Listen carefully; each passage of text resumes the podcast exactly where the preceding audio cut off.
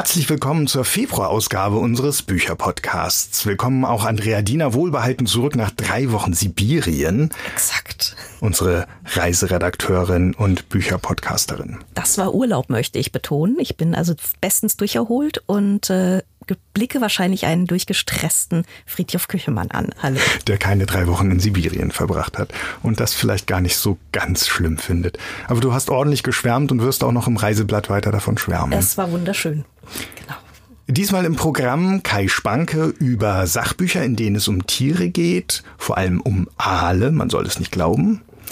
Rosemaria Grob, unsere Kunstmarkt-Redakteurin, spricht über Frauen in Krimis von Frauen unter besonderer Berücksichtigung der uruguayischen Autorin Mercedes Rosende.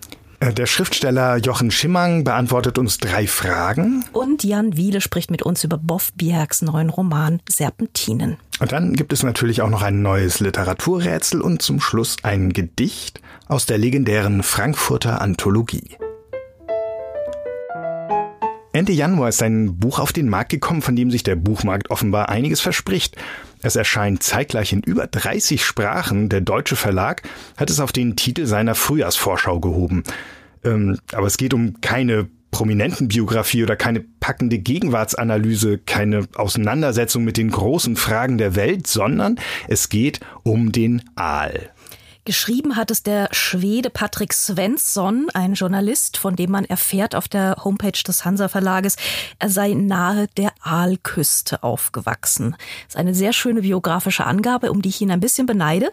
Und wir möchten jetzt mit Kai Spanke, dem Volontär bei uns im Haus, äh, über dieses Buch sprechen und über einige mehr, in denen es um Tiere geht, Kai ist nämlich unser Tierbuchspezialist, wenn es überhaupt sowas gibt und äh, kennt sich bestens aus in diesem Gebiet. Also Aale. Und ein Buch über einen Fisch, das dann auch noch das Evangelium der Aale heißt. Das finde ich sehr religiös, religiös überhöht, aber ähm, du wirst es sicherlich gleich auf den Boden ziehen, oder? Ähm, ja, das hat natürlich Gründe. Evangelium heißt ja zunächst einmal frohe Botschaft. Ähm, es gibt keinen Grund, von frohen Botschaften zu sprechen, wenn es um Aale geht. Der Bestand ist seit den 1970er Jahren um 98 Prozent eingebrochen. Ähm, Warum dieses Buch letztlich so heißt, wird erklärt in einem Kapitel. Ich möchte es eigentlich nur ungern vorwegnehmen, weil das relativ zentral ist. Das Buch ist so aufgebaut, dass es im Prinzip nur 50 Prozent Sachbuch ist. Es, die anderen 50 Prozent sind quasi Literatur und spezieller dann noch Nature Writing. Äh, wir erfahren wechselnd etwas über die Aale, über ihr Leben, über ihre Fortpflanzung, äh, über ihren Bestand. Und dann erfahren wir ähm, sehr durchliterarisiert etwas über den Vater des Autors und das Verhältnis, das der Autor zu seinem Vater gepflegt hat. Und das schließt er beides kurz. Also er nähert sich seinem Vater über den Fisch und er nähert sich den Fischen über seinen Vater. Jetzt möchte man natürlich wissen, ist das irgendwie produktiv? Nein, es wäre äh, tatsächlich besser gewesen, wenn dieses Sachbuch statt knapp 250 Seiten einfach nur 150 Seiten hätte. Denn ähm, diese beiden Formen der Darstellung, die folgen äh, im Grunde genommen nicht auseinander, die folgen bloß aufeinander. Ja, dass dort äh, eine dramaturgische Verbindung besteht, das wird letztlich nur fingiert. Welche Verbindung wird da überhaupt fingiert? Na, es wird so, es wird so getan, als bräuchte der Autor die Aale, um seinem Vater wirklich nahe zu kommen. Die hatten ein kein unproblematisches Verhältnis, viel Schweigen, aber zugleich viel Nähe. Äh, aber das muss man unbedingt gar nicht wissen, weil das Buch wird ja beworben als Sachbuch und das erzählende Sachbuch ist an sich ja schon extrem äh, problematisches äh, Genre und nur die harten Fakten hätten es hier, glaube ich, besser getan. Wiewohl, das sei gleich dazu gesagt, ähm, die literarisierten Passagen lesen sich extrem fein. Das ist gutes Nature Writing. Was macht denn gutes Nature Writing aus? Ich glaube, ähm, ein guter Autor dieses Genres ähm, versteht es, Naturphilosophie, Naturgeschichte und den emphatischen Blick auf die Natur von sich selbst, also die, die Perspektive des Subjekts so miteinander zu verzahnen, ähm, dass so, so etwas wie ein Immersionseffekt beim Leser entsteht. entsteht. Und das gute Nature Writing sind diese Passagen mit dem Vater. Das Oder? ist das einzige Nature Writing. Ja? Und das andere ist einfach. Das andere ist Sachbuch, das andere Okay. ist nur der Aal. Also das heißt, wie der Gegenstand dieses Nature Writings ist der Vater? Na, wie er mit dem Vater rauszieht und angelt. Es geht, dreht Ah, sich immer okay. um das um Jetzt die haben wir den gemeinsamen- Konnex. Ja, es dreht sich immer um die gemeinsamen Ausflüge. Also es geht immer um den Fisch. Also auch in den Passagen, äh, die sich um den Vater drehen. Vielleicht versucht er so das eine mit dem anderen zu legitimieren. Also er, er möchte nicht von seinem Vater erzählen, ohne dann auch noch die harten Aalfakten unterzubringen.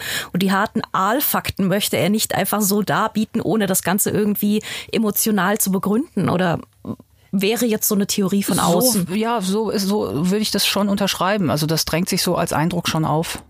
Lernt man denn was aus den harten Aalfakten dieses Buches? Ja, man lernt einiges über den Aal ähm, und das sind vor allen Dingen Dinge, äh, die letztlich so hart dann doch nicht sind als Faktum.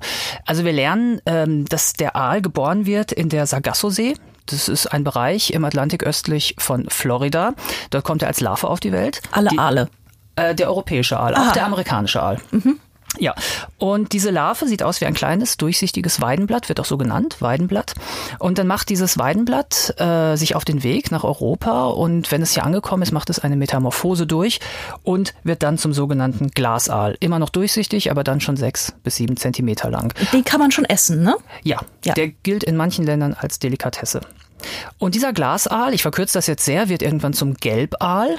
Und dieser, der ist dann schon, der hat einen kräftigen Kiefer und hat die volle Größe. Und dieser Gelbaal wird irgendwann zum Blankaal. Und wenn er das ist, macht er sich wieder auf den Weg. Er hat inzwischen seine Jahre bis zur Geschlechtsreife in Europa im Süßwasser verbracht. Wie alt ist er dann? Ungefähr volljährig? Dann oder? ist er, na, wenn das Männchen geschlechtsreif ist, ist er sechs bis neun. Die Weibchen brauchen ein bisschen länger, zwölf bis 15 Jahre. Und da macht er sich abermals auf den Weg vom Süßwasser zurück in die Sargasso-See, um sich fortzupflanzen. Das lernen wir ganz am Anfang in diesem Buch, um dann zu lernen, dass das alles eigentlich gar nicht so sicher ist. Denn es hat noch nie ein Mensch einen ausgewachsenen Blankaal in der Sargasso-See gesehen. Äh, Es hat noch nie ein Mensch Aale, europäische Aale bei der Fortpflanzung beobachtet. Und letztlich ist das alles gar nicht so sicher. Insofern muss man Hansa loben, äh, dafür, dass sie das Buch im Deutschen nicht genannt haben, Das geheime Leben der Aale. Das ist allerdings richtig. Gott. Ja, ich glaube, geheimes Leben haben wir auch genug gehabt in letzter Total. Zeit. Aber es hätte die Verfilmung nahegelegt wahrscheinlich. Wobei, was soll man verfilmen, wenn man dann schweigende Männer beim Angeln sieht? Oder? Aber es gibt so viele Filme über Nessie. Ähm, da kann man doch auch irgendwie Eigentlich auch nur ein großer Aal. eigentlich auch nur ein großer Aal, nie hat jemand und so weiter. ja, aber ja. aus diesem Loch kommt man doch nicht raus, um dann in die Sargasso-See zu schwimmen, um dort dann äh, Weidenblätter Das, zu leichen. das stimmt, das stimmt. Also wirklich geheimnisvoll. Ich bin jetzt doch ein bisschen angefixt, muss ich ehrlich gesagt sagen. Gibt es denn schon mehr Bücher über Aale oder ist das jetzt tatsächlich so das erste? Na, es gibt äh, mehrere Bücher über Aale, aber ich glaube jetzt gar nicht so in diesem Publikumssegment. Es gibt Fachliteratur über Aale. Es gibt ein Buch, das heißt Der Aal. Das ist von Friedrich Wilhelm Tesch, ist ein Aalforscher. ja. Okay. Aber äh, da stehen auch interessante Sachen drin. Also der zum Beispiel hat sich Gedanken da, darüber gemacht, wie Aale es überhaupt schaffen, den Weg zurückzufinden in die Sargasso-See, wo sie wahrscheinlich äh, dann leichen. Und er sagte, das läuft zum Teil über den Geruchssinn. Ja, also er sagt zum Beispiel, dass ein Tropfen äh, Rosenextrakt in den Bodensee getropft reicht und jeder Aal, der sich dort aufhält, wird es riechen können. Und so orientieren die sich irgendwie. Aber das ist letztlich alles, äh, da kommen wir dann wieder zur, zur, zur Evangeliums- und letztlich zur Glaubensfrage. Es ist alles so eine Glaubenssache, das schreibt auch der Autor. Also wenn ich ihn mal zitieren darf, äh, er schreibt, immer wieder sah sich die Naturwissenschaft mit Rätseln konfrontiert, aber wenige haben sich so lange gehalten wie das des Aals.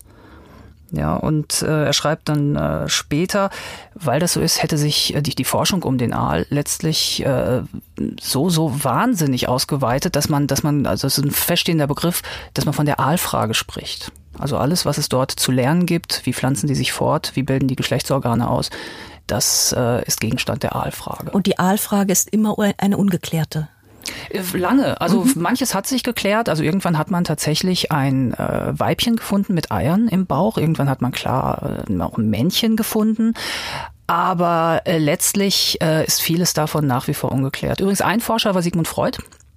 Der war eingeschrieben in Zoologie in Wien und sein Professor hat ihn nach Triest geschickt, wo er einen Monat lang 400 Aale aufgeschnitten hat auf der Suche Das äh, erklärt nach den einiges. männlichen Geschlechtsorganen des Fisches und das Tolle ist, äh, dass diese Fische ihm ihre Sexualität verborgen haben. Er ist nicht fündig geworden und der Rest ist Geschichte. Daraus ja. kann man nicht unbeeindruckt hervorgehen. Finde ich allerdings auch. Ähm, ich würde gerne mal kurz von den geheimnisvollen Aalen so ein bisschen den Blick aufmachen. Ähm, du bist ja jemand, der sehr viele äh, Nature Writing oder auch Naturfachbücher liest. Ähm, wie ordnet sich das denn so in den Markt ein und wie würdest du es bewerten? Ähm, sind die ungefähr alle so oder gibt es einen Trend momentan? Na, es gibt so zwei große Trends. Einmal ähm, das Geheimnis nach wie vor, also seit 2015, seit Das geheime Leben der Bäume von Peter Wohleben, ist im Prinzip äh, das sehr in Kon das Konjunktur. Das Geheimnis muss in den Titel. Äh, es ist sinnstiftend, ja, also Leute, die sich über das Geheimnis definieren, die verbinden sowas wie eine verschworene Gemeinschaft. Und ein anderer Trend ist, dass etwas, was die Forscher anthropologische Differenz nennen, häufig aufgehoben wird. Das heißt, äh, Tiere und Menschen das Tier und der Mensch werden immer näher zusammengerückt. Man stellt ja ständig fest in der Forschung, dass Tiere wahnsinnig viel Sachen können, von denen man früher dachte, das kann nur der Mensch. Äh, Werkzeuggebrauch, sich selbst im Spiegel erkennen und so fort. Und deswegen muss das Verhältnis zwischen Tier und Mensch dauernd neu justiert werden. Muss es also, das? Äh, ich glaube schon, dass es das muss. Mhm. Also beispielsweise die, äh, die Sache, sich selbst im Spiegel zu erkennen, da hat man lange gebraucht, das können nur Primaten. Irgendwann hat man gesagt, na gut, wenn Elefanten und Delfine das können, ist das okay. Mhm. Und dann hat man festgestellt, dass es die Elster auch kann. Mhm. Und es wurde alles immer seltsamer. Und ähm, das Gleiche gilt für den Werkzeuggebrauch. Neukaledonische Krähen können Werkzeuge bauen und sie können in die Zukunft denken. Ja, also die, die knapsen sich kleine Blättchen ab, die haben Widerhaken und damit angeln sie aus Baumlöchern Maden heraus. Und früher dachte man, das können bestenfalls noch Bonobos und Schimpansen. Was folgt daraus? Na, daraus folgt äh, das, was diese naturkundlichen Bücher machen, nur sie machen es etwas zu exzessiv, weil ich, äh, es, es macht schon Sinn, ähm, äh, die anthropologische Differenz ein bisschen einzudampfen. Aber äh, was häufig geschieht, ist, dass letztlich so getan wird, als könnten wir uns mit den Tieren identifizieren und die Welt aus ihrer Perspektive sehen. Äh, der Svensson geht in seinem Aalbuch ein bisschen darauf ein. Er zitiert Thomas Nagel, der den Aufsatz geschrieben hat 1974, wie ist es, eine Fledermaus zu sein? Und er argumentiert, ähm, da geht es um die Weltwahrnehmung, dass man nie als Mensch nachvollziehen kann, wie es für eine Fledermaus ist, eine Fledermaus zu sein, sondern nur, wie es für mich als Mensch ist, wie ich mir vorstelle, wie es sein könnte, eine Fledermaus zu sein. Man neigt dann dazu, Analogien zu bilden, die keine sind, also beispielsweise Flügelschlag mit Armbewegung gleichzusetzen oder visuelle Wahrnehmung mit dem Echolot, aber das geht ja nie auf. Wie schnell uns da dann die Sprache ausgeht, kann man ja zum Beispiel bei äh, Die Möwe Jonathan fantastisch sehen. Wie hieß der Autor noch? Richard Bach? Ähm, ich erinnere mich nur daran, dass ähm, diese Möwe dann immer höher und schneller und toller fliegen will und dem Autor nichts anderes einfällt als das Ganze, also dieses, dieses Vergnügen, ähm, äh, die eigenen Fähigkeiten wachsen zu sehen. Ihm fällt nichts anderes ein, als das mit Stundenkilometern anzugeben. Oder vielleicht auch nur in der Übersetzung und im Original mit Meilen, weiß ich jetzt nicht, aber auf jeden Fall, auf jeden Fall das über ähm, menschlich gemessene oder menschliche Geschwindigkeitsmaße anzugeben. Und das ist natürlich ein Armutszeugnis. Ja. Also man sieht das, man, man sieht das schon zum Teil in Titeln. Ähm, Ellie Radinger ist eine Wolfsforscherin. Von Haus aus ist sie, glaube ich, Juristin. Aber sie, sie kümmert sich um Wölfe. Die hat ein Buch geschrieben, das heißt Die Weisheit der Wölfe, wie sie denken, planen, füreinander sorgen. Erstaunliches über das Tier, das dem Menschen am ähnlichsten ist ähm, von 2017. Thomas D. Seeley, Bienendemokratie, wie, die, wie Bienen kollektiv entscheiden und was wir davon lernen können. Wir können immer sehr viel lernen. Von 2015. Florian Werner, schon wieder, die Weisheit der Trottellumme, Tiere sind weise, was wir von Tieren lernen können. Und Jim Robbins, ein Buch, das meines Wissens nach nicht in der deutschen Übersetzung vorliegt. Das heißt im Original The Wonder of Birds, What They Tell Us About Ourselves, The World and a Better Future. Also es geht da schon immer ums große Ganze und ich glaube, ähm, da bürdet man den Tieren zu viel auf. Also Mit Ausnahme der Trottellumme natürlich. natürlich. Ein toller Vogel. Und das klingt auch sehr poetisch, finde ich, die Weisheit der Trottellumme. Es ist einfach wunderschön. Also wir müssen vertieren, ja. entnehme ich diesen ganzen esoterischen äh, Titeln, um irgendwie wieder richtig Mensch werden zu können oder so. Gibt es denn auch so einem, ein wohltuendes Gegengewicht zu diesem Trend oder sind die da jetzt alle auf diesen Zug aufgesprungen? Gibt es noch Bücher, in denen Tiere Tiere sein dürfen und ja. Menschen Menschen, die sich den Tieren mit dem, wie hast du es genannt, mit der anthropologischen Differenz nähern. Ja, das nenne ich nicht so, das nennt äh, die Forschung so. Es gibt tatsächlich äh, einige Bücher, die sehr gut sind äh, und die sich nicht verrennen. Äh, vielleicht nenne ich als Autor mal Josef Reichholf, der ist Zoologe, Evolutionsbiologe. Das ist so ein bisschen äh, das Einmann-Kompetenzzentrum, wenn es um naturkundliche Werke der letzten Jahre geht. Der mhm. schreibt über Schmetterlinge genauso gut und fachkundig wie über Vögel, äh, wie über Wölfe. Er ist auskunftsfähig über die Regeln des äh, Naturschutzes in Deutschland. Und ähm, er tut es sehr nüchtern. Und was er vor allen Dingen macht, ist, er präsentiert nicht einfach Wissenshäppchen, also quasi Quizshow-Fakten, sondern Zusammenhänge. Also mhm. bei ihm kommt die harte Biologie noch zum Zuge, die Biologie, die aus Zahlen besteht, äh, also Stoffwechselphysiologie, Energiebilanzen, sowas präsentiert er, aber immer auf eine Weise, dass man gut folgen kann. Mit weniger Vater drin als bei Patrick Svensson. Unbedingt. Wobei das natürlich trotzdem irgendwie seine, also Nature Writing hat ja auch seine Berechtigung. Das wollen wir jetzt mal nicht komplett denke ich, unter den Tisch fallen lassen. Nein, es, gibt, es, gibt, es gibt großartige Werke des, des Nature mhm. Writings. Thoreau ist super, Humboldt ist super. Mhm. Vielen Dank, Kai Spanke, dass du mit dem Buch bei uns zu Gast warst. Sehr gerne, vielen Dank. Dankeschön.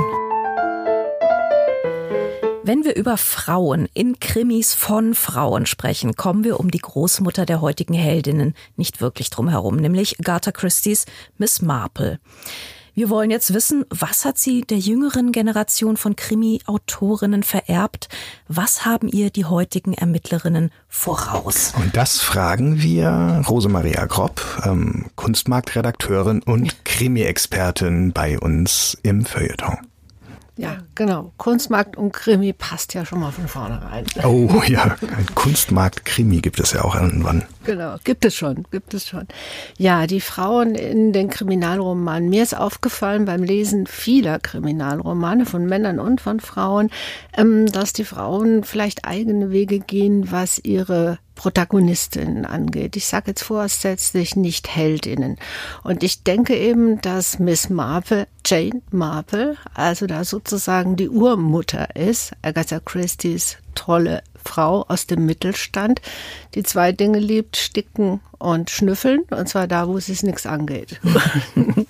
und die eben keine Polizistin ist, sondern ähm, Amateurdetektivin, kann man sagen, und die ähm, nicht wirklich delinquent wird, aber zumindest den Hang hat, sich in Dinge einzumischen oder sich an Orten finden zu lassen, wo sie wirklich nicht hingehört. Kann man das so verallgemeinern? Gibt es denn bestimmte Eigenschaften, die sich die meisten Ermittlerinnen teilen? Ähm, kann man sagen, es, es gibt Frauen, äh, Krimi, Frauenkrimis sind immer ungefähr in diese Richtung konstruiert oder? Also zumindest ist das jetzt meine Empirie. Ich habe einige gelesen, also von deutschen Autorinnen, europäischen Autorinnen, Schweizerinnen, ähm, äh, Schottinnen, Britinnen, ähm, aus Uruguay, darauf werden wir noch kommen zuletzt. Und ich habe so, meine Trendanalyse ist, dass die sehr spezielle Heldinnen erfinden. Damit stehen sie übrigens auch wieder in der Tradition, ähm, also einer Deutschen jetzt dann nicht mal Urmutter, sondern so Großmutter vielleicht, das wäre Ingrid Noll. Mhm. Die hat ja auch diese ungewöhnlichen Heldinnen oder ähm, Hauptdarstellerinnen kreiert, nämlich sanft und sonders sich zu kurz gekommen fühlende mhm. Frauen, gerne mittleren Alters, die zu Mörderinnen werden. Und zwar ohne Skrupel, sondern aus dem puren Gefühl heraus, dass das angebracht wäre. In der Regel morden sie Männer oder mhm. ja, versuchen sich daran. Sie werden nie erwischt. Und sie sind ausgesprochen individuell ausgestattet. Also, und eben nicht, ähm, und sie haben kein Schuldgefühl. Das kommt auch noch dazu. Und das habe ich zum Beispiel bei zwei Autorinnen im Speziellen, Denise Meiner und Mercedes Rosende, in letzter Zeit gefunden.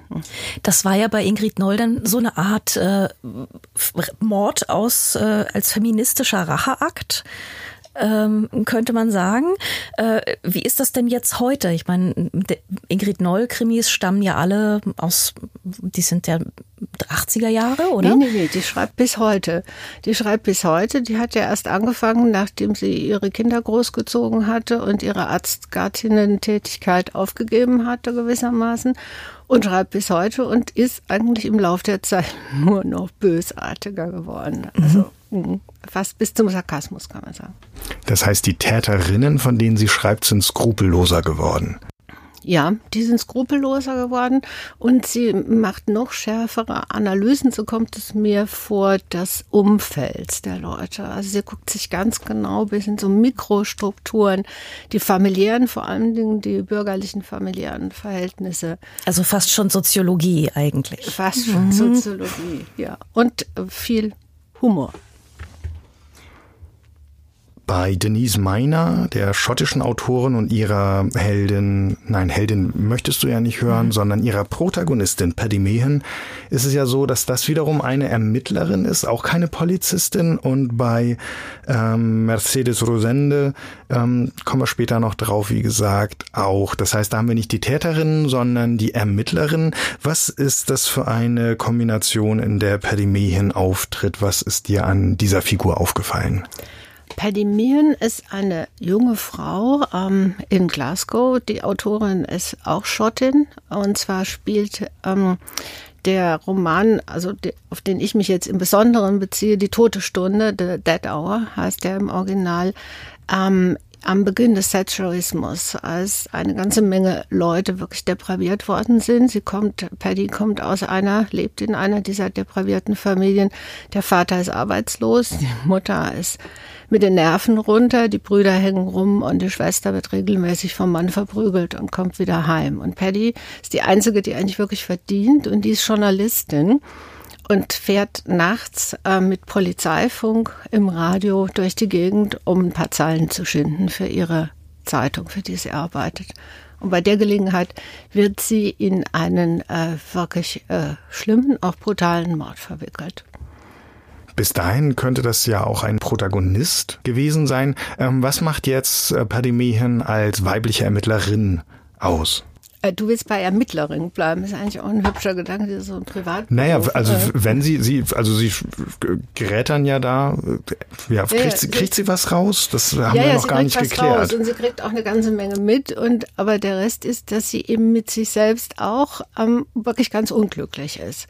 Also sie ähm, hat dauernd Fressanfälle, sie leidet darunter, sie kriegt deswegen nicht wirklich einen Kerl ab, hat also irgendwie Sexmangel und wird auch aggressiver und ist natürlich unter Druck.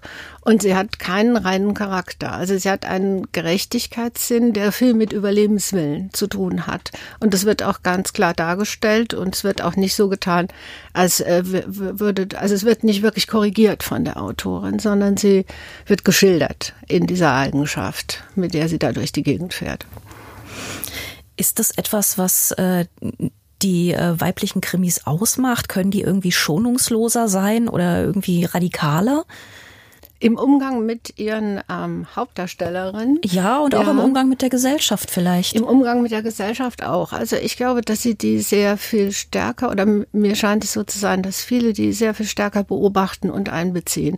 Also dieses Gewordensein ähm, der, der jungen Frauen oder der älteren Frauen und wie sie beeinflusst, auch wie sie, die sind beschädigt, so könnte man es mhm. vielleicht sagen. Ja, die sind nicht irgendwie solche Heroinen, ich nenne jetzt mal Andreas Pflüger, dessen Heldin Jenny Aaron ich persönlich auch über alles liebe, ähm, aber die ist, das ist eine ganz andere Figur, das, die ist aus ganz anderem Holz geschnitzt und die ist auch sprachlich anders äh, mhm. gebaut und die sind ähm, auch erbarmungslos geschildert, wobei man noch sogar sagen kann, äh, dass zum das ist dann bei Mercedes Rosende so, die schreibt in der Ich-Form. Das heißt, wir sind, wir Frauen, auf Gedeih und Verderb mit so einer Identifikation, ne? Also angesprochen. Noll übrigens auch, hat übrigens mhm. auch in der Ich-Form geschrieben. Ich weiß nicht, wie das bei Lesern ist oder wäre. Also ich habe beide leider noch nicht gelesen, aber ich frage mich gerade, ähm, ob du Dinge von Schriftstellerinnen, Krimischriftstellerinnen gelesen hast, die du ihren männlichen Kollegen, wenn du sie von denen gelesen hättest, übel nehmen würdest, Rose. Äh, wenn jetzt ein Autor, also ein männlicher Schreiber, so eine Frau erfinden würde. Zum Beispiel oder etwas ja. über einen Mord oder über eine Szene ähm, schreiben ist, würde. Das ist eine gute Frage. Ich also wo man dann sagen würde, das ist misogyn, genau. aber dann sagen würde, wenn das eine Frau schreibt, dann lohnt es irgendwie den zweiten Blick oder die Frage, ähm, mit welchem Hintersinn das auf diese Weise dargestellt ist, mhm. zum Beispiel. Das ist wirklich, wirklich die, das ist die Preisfrage. Ja, wahrscheinlich, weil du misogyn jetzt gesagt hast. Man kann sagen, dass ähm, Denise Meiner, vor allem Rosende, grenzwertig nicht nur misanthropisch, sondern misogyn schreiben. Und diese Frauen, die sie da erfinden, die sind natürlich auch super misogyn, weil sie ja völlig unzufrieden mit sich selber sind und jetzt nicht noch andere haben können, denen es besser geht oder die, die es lieber haben. Würde man das einem Mann übel nehmen? Also ich würde mal sagen, das dürfte ich nicht. Aber ich wäre möglicherweise nicht so gut gelaunt dabei. Ähm, und es muss noch Humor dazu kommen, das hatte ich auch schon mal erwähnt. Also das mhm. muss einen gewissen Witz haben, da muss, muss was dabei sein. Dann würde ich auch versuchen, es einem Mann auch nicht übel zu nehmen. Krimis sind ja sowieso eigentlich ein ständiger Abgleich mit Stereotypen. Ähm, heißt das, dass Klischees, auch in diesem Fall Geschlechterklischees, besonders ins Gewicht fallen oder sind sie eher sogar leichter verzeihlich? Ich glaube, dass sie generell ähm, sehr strapaziert worden sind von der Kriminalliteratur. Also ich könnte mir vorstellen, dass in letzter Zeit erst, wird ja auch immer wieder gesagt, es gibt kein High- und Low-Unterschied mehr, dass es mehr zu Charakteren gekommen ist inzwischen.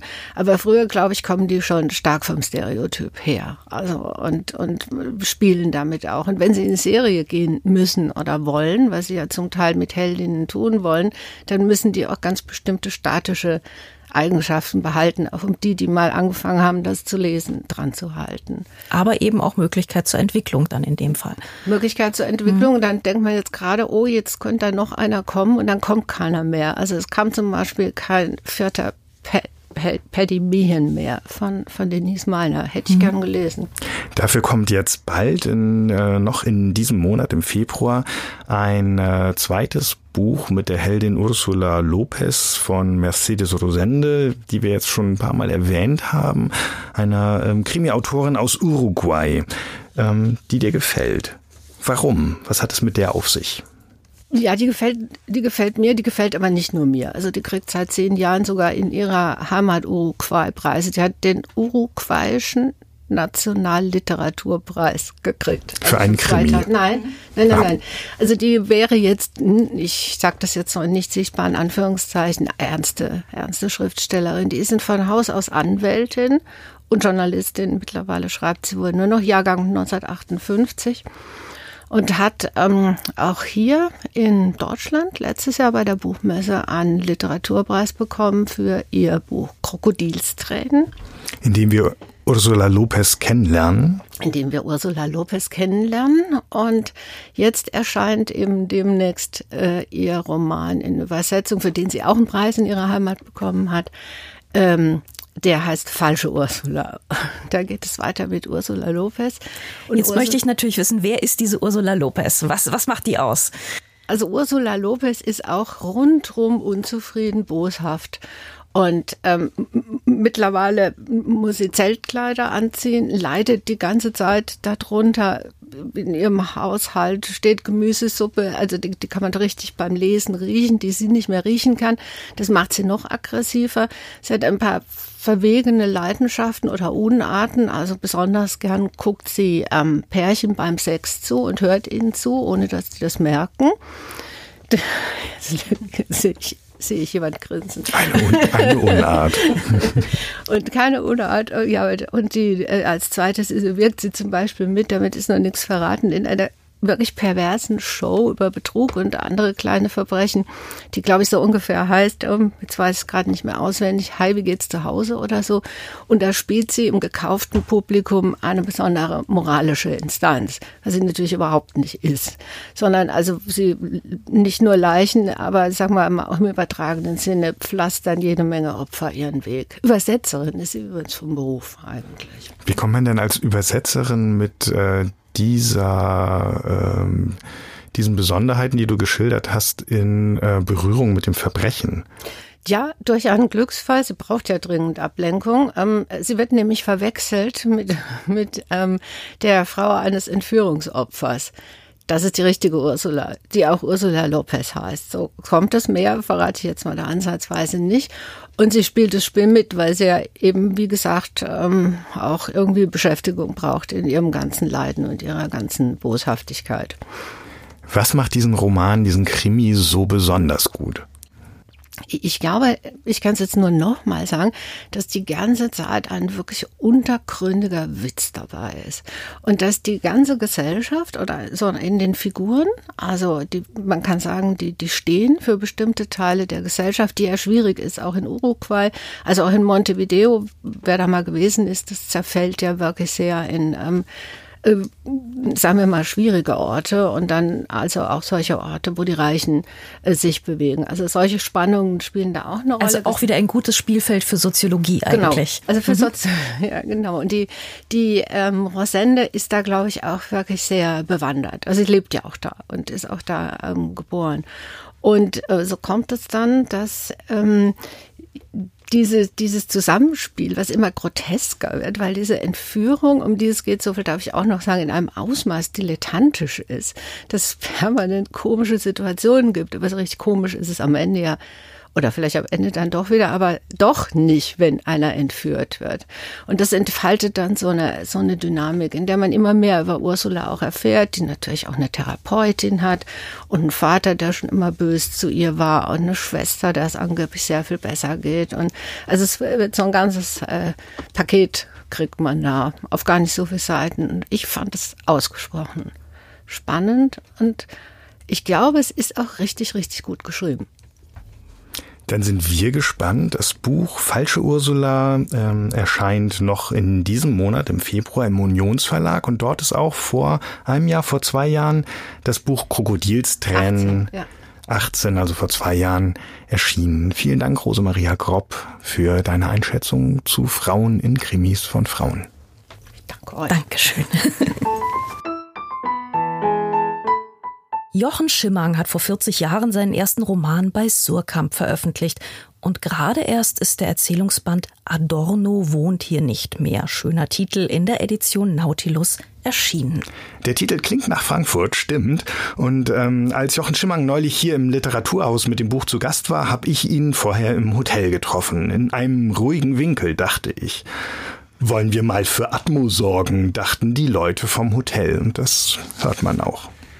Lieber Herr Schimmern, die erste Frage, die ich Ihnen stellen möchte, klingt so banal, dabei sind die Antworten, die wir darauf bekommen von Schriftstellerinnen und Schriftstellern oft sehr interessant. Warum schreiben Sie?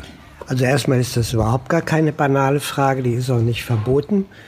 Und ich kann das für mich ziemlich klar sagen. Ähm, das ist für mich die einzige Art und Weise, wie ich mein Verhältnis äh, zur Welt und auch zu mir selber klären kann. Alle anderen Ansätze, die ich im Laufe meines Lebens gemacht habe, ähm, haben nicht geklappt.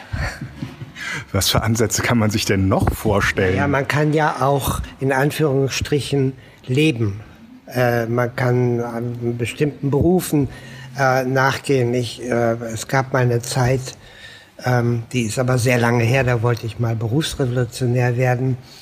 Ähm, das hat aber auch nicht geklappt. Also eine Empfehlung an das Schreiben und das Lesen sicherlich auch. Aber auf jeden Fall. Ich bin äh, ein manischer Leser und äh, ich denke, wenn ich irgendwann mal ein bestimmtes Alter erreicht habe, jedenfalls stelle ich mir das vor, äh, werde ich nur noch lesen. Wahrscheinlich ist das jetzt ein Versprechen, das ich nicht einhalten kann, aber man wird sehen. Bei Ihren eigenen Werken, wer ist denn da der erste Leser oder die erste Leserin und wie kritisch darf er oder sie sein? Die erste Leserin ist meine Lektorin, die, ähm, weil ich vorher nichts rauslasse, auch nicht gegenüber besten Freunden, auch nicht gegenüber meiner Frau, ähm, äh, weil ich denke, dass das, dann habe ich immer Angst, dass mein Text noch gefährdet wird. Ich gebe meine Sachen in der Regel auch erst weg, wenn sie wirklich in meinem Verständnis erstmal fertig sind und dann kriegt sie die Lektorin, mit der ich jetzt seit über zehn Jahren sehr gut zusammenarbeite. Es gibt ja so Bücher, die liest man und stellt danach fest, ähm, dieses Buch hat einen verändert auf eine bestimmte Weise. Haben Sie das auch erlebt und bei welchem Buch? Auch bei einigen Büchern. Ähm, also das, ich bin ja ein Leser von sogenannter Erwachsenenliteratur, seitdem ich 14 bin. Und ich habe mit 14 und 15 äh, zum ersten Mal äh, die ganze Recherche durchgelesen, also die natürlich in der Such in der deutschen Übersetzung. Und ähm, ich denke, dass das zum Beispiel, es war ein Zufall, aber ich denke, dass das meinen Blick auf, äh, auf die Welt ähm, sehr stark beeinflusst hat, weil in dem Alter ist man natürlich auch sehr beeinflussbar. Und ich finde es auch nicht schade drum. Mit 14, wie viel tausend Seiten? Sieben Bände? Das sind insgesamt annähernd 5000 Seiten. Und ich habe später dann in den 80er Jahren nochmal wiederholt. Da habe ich dann auch sehr viel mehr verstanden. Aber ähm, ich denke, es war trotzdem, ich sag, es war ein sehr guter Einstieg. Das wäre auch eine schöne Frage. Welches Buch verändert sich selbst, wenn man es wieder liest? Oh, ich glaube jedes, weil wir, wir als Leser erschaffen ja die Bücher. Also solange sie nicht gelesen werden, sind sie ja einfach nur gedrucktes, totes Material. Und wir als Leser erschaffen die Bücher. Deshalb ähm, hänge ich auch den Satz von Roland Barthes an. Äh, jeder fragt sich, was der, Auge, äh, was der Autor ähm, hat sagen wollen und keiner fragt sich, was der Leser verstanden hat und was er gelesen hat. Und das ist aber das Wichtige. Und das ist natürlich auch ein gewisser Schwachpunkt des Betriebs, dass man von seinen Lesern immer noch durch so eine Zwischenschicht äh, getrennt ist. Also erst kommt die Literaturkritik, es kommt der Betrieb, die Rezeption auf dieser Ebene und selten erfährt man mal äh, oder zu selten, ich kriege natürlich auch Zuschriften und so, was Leser eigentlich gelesen haben und was sie denken. Mhm. Erfährt man allerdings wie heute Abend im Literaturhaus hier in Frankfurt bei Lesungen, oder? Ja, bei Lesungen erfährt man es, wenn man hinterher auch genug Zeit hat, nochmal mit, äh, mit Lesern zu sprechen. Heute Abend werden einige Leute kommen, die sozusagen zu meinem Freundeskreis äh, gehören und ich glaube, die werden mich dann hinterher abschirmen. Ähm, nein, von, von, Lesern erfährt man mehr was, wenn, wenn man kriegt Zuschriften, man kriegt Mails und so. Früher kriegte man Briefe, okay, manchmal kriege ich auch noch einen Brief. Ähm, äh, und das ist oft sehr, sehr aufschlussreich.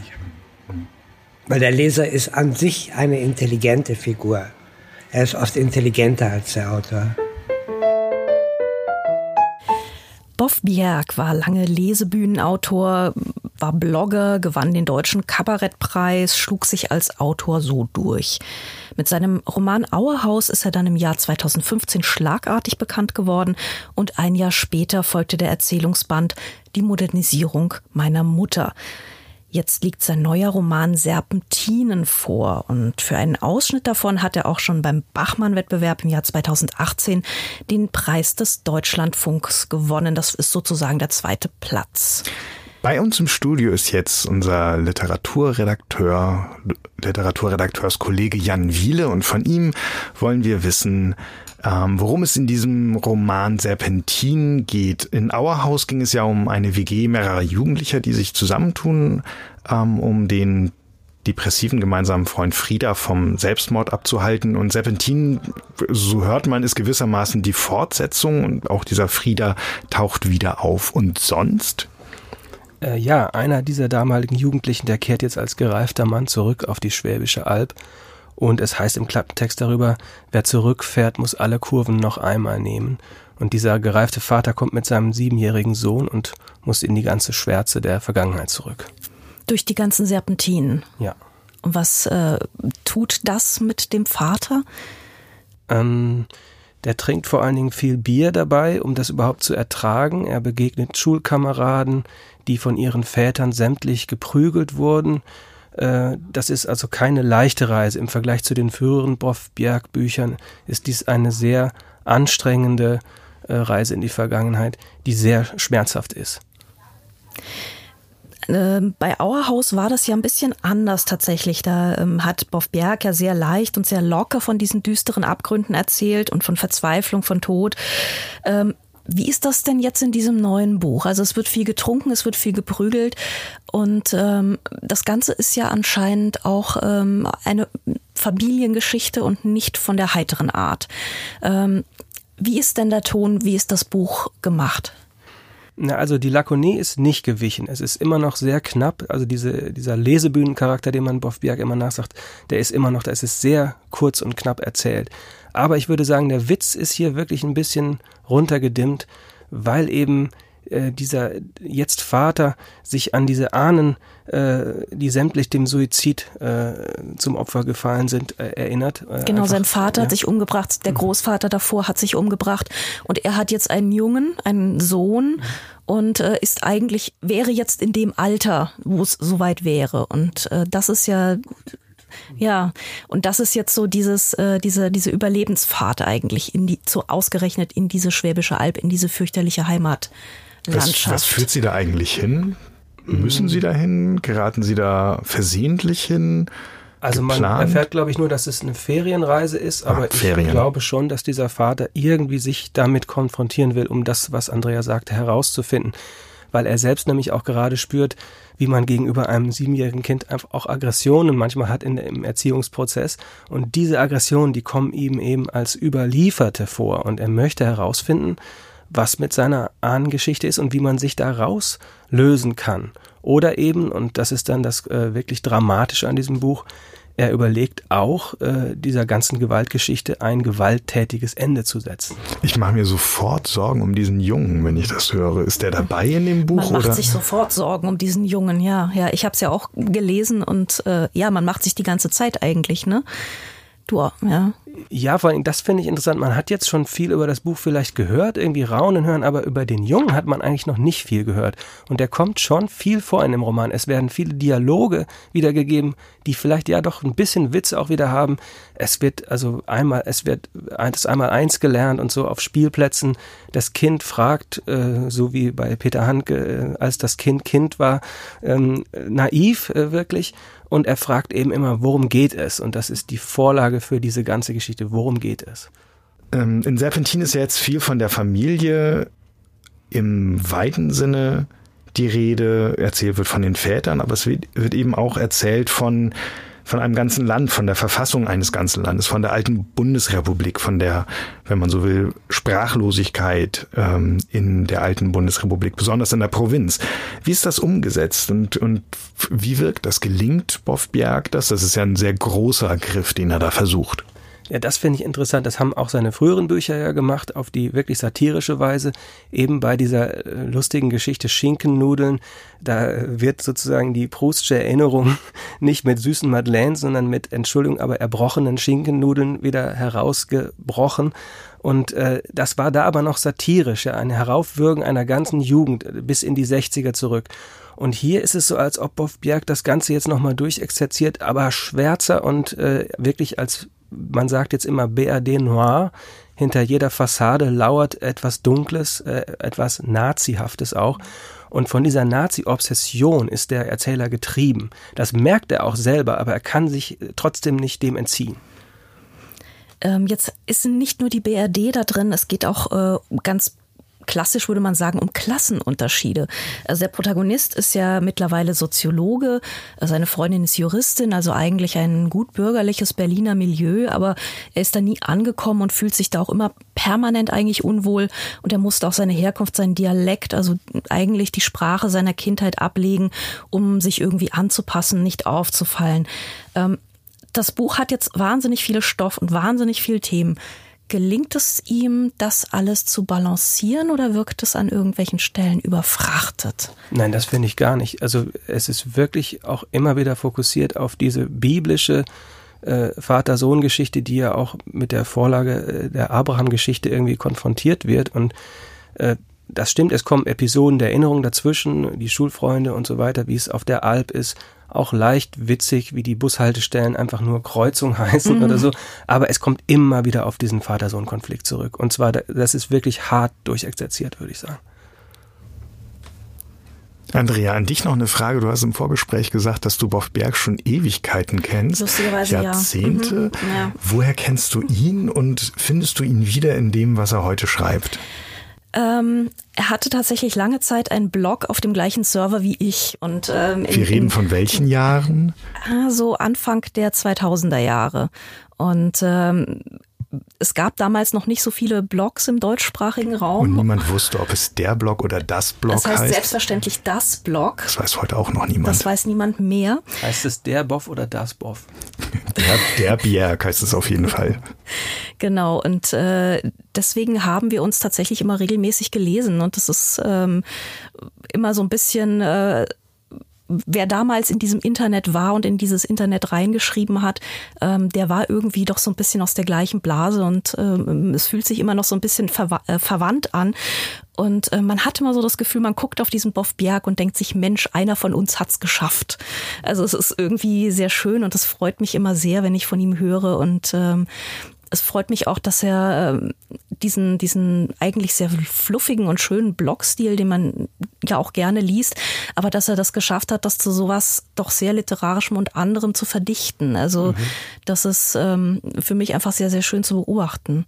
Das heißt, zwei große Empfehlungen für ein Buch, habe ich das richtig verstanden? Ja, durchaus, von mir ja. schon, ja. ja. Boff Bjerg Serpentin ist erschienen bei Klaassen und kostet 22 Euro.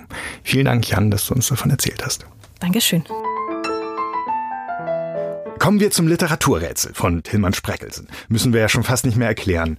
Ähm, die Nebenfigur eines bekannten Werks schildert die Geschichte aus ihrer Sicht. Wir fragen Sie nach dem Namen dieser Figur und dem des Werks. In der vierten Folge war es die Meerhexe aus Hans Christian Andersens Kleiner Meerjungfrau. Unter den richtigen Einsendungen haben wir ein Exemplar verlost von Ricarda Hochs Die Romantik. Ausbreitung, Blütezeit und Verfall. Gestiftet von der anderen Bibliothek. Tausend Dank an den Verlag. Vielen Dank auch diesmal allen Teilnehmern und wir gratulieren Frau Helke Röderer aus Heidelberg. Sind Sie auch das nächste Mal wieder mit dabei? Und das können Sie gleich schauen, denn um welches Werk und um welche Figur soll es diesmal in unserem Literaturrätsel gehen? Wir lesen es gleich vor. Denken Sie mit, schreiben Sie uns. Ich bin eine ehrbare Frau. Mein Mann ist Bibliothekar beim Herzog. Wir haben Kinder. Unser Leben ist still und ohne Sorgen. Natürlich wird hinter meinem Rücken über mich getuschelt. Die Landfremde, die Schaustellerin, die Tänzerin, die der berühmte Forschungsreisende irgendwo aufgelesen und mitgebracht hat. Es kümmert mich nicht. Sie wissen nichts. Wenn ich nicht daran denken will, dann weil es so weh tut und weil ich ihn so vermisse, den anderen, mit dem ich durch Europa gezogen bin, damals im großen Krieg. Wir zwei, dann noch der sprechende Esel und die Alte. Er tanzte auf dem Seil, ich habe gesungen, vor Königen und Bettlern. Wir waren so eng miteinander, wie man nur sein kann, aber trotzdem war um ihn ein Panzer, durch den ich niemals dringen konnte. Seit der Nacht im Wald, als die Marodeure kamen und ich gerade noch weglaufen konnte. Er nicht. Manchmal träume ich von ihm. Dann steht er plötzlich in einer Fensteröffnung dieses alten Kastens, der sich im Winter kaum heizen lässt, und winkt mir zu. Ich soll die Beine in die Hand nehmen, aufs Fensterbrett klettern und mit ihm kommen. Dann wache ich auf und weiß, dass ich nie aufgehört habe, auf ihn zu warten. Ich bin eine ehrbare Frau. Worum geht es? Was ist das für ein Buch? Und weißt du es, Andrea? Ich habe es lustigerweise gerade erst im Januar gelesen. Hast du ein Glück? Wenn Sie es auch wissen, schicken Sie uns bitte die Lösung zum 9. März an die E-Mail-Adresse bücher mit ue-podcast.faz.de. Unter den richtigen Einsendungen verlosen wir diesmal ein Exemplar des Romans Hermann und Ulrike von Johann Karl Witzel. Ein Doppelband im Schuber ist das aus der anderen Bibliothek, ein Buch, das Christoph Martin Wieland 1780 den besten deutschen Roman, der mir je vor Augen gekommen nannte. Ein Wahnsinnsblurb, super überzeugend, wenn gleich ein bisschen veraltet vielleicht. 1780. Wir danken jedenfalls der anderen Bibliothek auch für diese Stiftung ganz herzlich. Nicht nur die Adresse für des Rätsels Lösung, Kritik und Lob an, an uns und für uns findet sich auf unserer Website www.faz.net slash Bücher-Podcast, Bücher auch hier wieder mit UE, sondern auch eine Reihe von Artikeln rund um diese Folge. Mitte März, kurz vor der Leipziger Buchmesse, wollen wir die siebte Folge unseres Bücherpodcasts veröffentlichen und äh, unter anderem soll es dann um Literatur in einfacher Sprache gehen. Kann was dabei rauskommen, wenn die Wörter und Sätze einfach sein sollen, Sprachbilder erläutert, Zeitsprünge und Perspektivwechsel vermieden werden müssen? Und was kommt dabei heraus, wenn sich bekannte Schriftsteller wie Alissa Walser, ähm, Arno Geiger oder Judith Herrmann an solche Regeln halten? Zwischendurch veröffentlichen wir zum Monatswechsel eine neue Sonderfolge des Bücherpodcasts, wieder aus dem Literaturhaus Frankfurt. Und diesmal ist es ein Abend mit Ines Geipel und ihrem Buch Umkämpfte Zone. Jetzt kommt noch ein Gedicht aus der berühmten Frankfurter Anthologie, die Marcel Reich-Ranitzky 1974 begründet hat. Seitdem wird jeden Samstag in der FAZ ein Gedicht vorgestellt und interpretiert. Wir wählen eins im Monat aus und lassen es lesen. Die Interpretation finden Sie wie immer in den Show Notes und auf der Seite zum Podcast. Diesmal heißt das Gedicht Lied an den Lärm. Verfasst hat es Darren Reese Jones und es liest Thomas Huber. Wir wünschen alles Gute, sagen vielen Dank, äh, lesen Sie schön, machen Sie es gemütlich auf dem Sofa und äh, hören Sie uns bald wieder. Bis bald. Darren Reese Jones Lied an den Lärm ich rufe dich in all deinen Formen. Ich rufe deine Vierviertel, deine ganzen und doppelten Noten, Brevis und Semibrevis, deine Achtel, Sechzehntel. Ich rufe dein Gelächter und dein Gebrüll, deine Stereoanlagen, deine Handkurbel, Grammophone, ich rufe Auspuffrohre, tief liegende Flugzeuge, rufe Ghettoblaster, Walkmans, Telefone, Handys und Faxmaschinen. Ich rufe deine Chöre und Chorsänger, deine Streite, deine Schreie. Rufe Nebelhörner, splitterndes Glas, deine digitalen Wecker, das Aufheulen des Verkehrs auf der Autobahn. Hörrohre, Schreibmaschinen, Geigen und Hörgeräte. Ich flehe dich an im Geflüster der Sterbenden, im Rauschen und Blubbern von Wasser in Rohren hinterm Holzpanel. Ich rufe deine Rasenmäher, Staubsauger, deine schlecht eingestellten Radios, deine Fernseher. Ich rufe die Nässe von Fingern, die an einem Glas entlangfahren. Ich häufe Lärm auf den Altar des Lärms, ein Bündel Lumpen und Knochenschrei und rufe dich und deine Zimbeln und Gongs in deiner ganzen zerlumpten Macht, deine Flügel zu schlagen gegen das Schweigen des Todes, für Liebe oder was auch immer für Liebe steht oder Leben.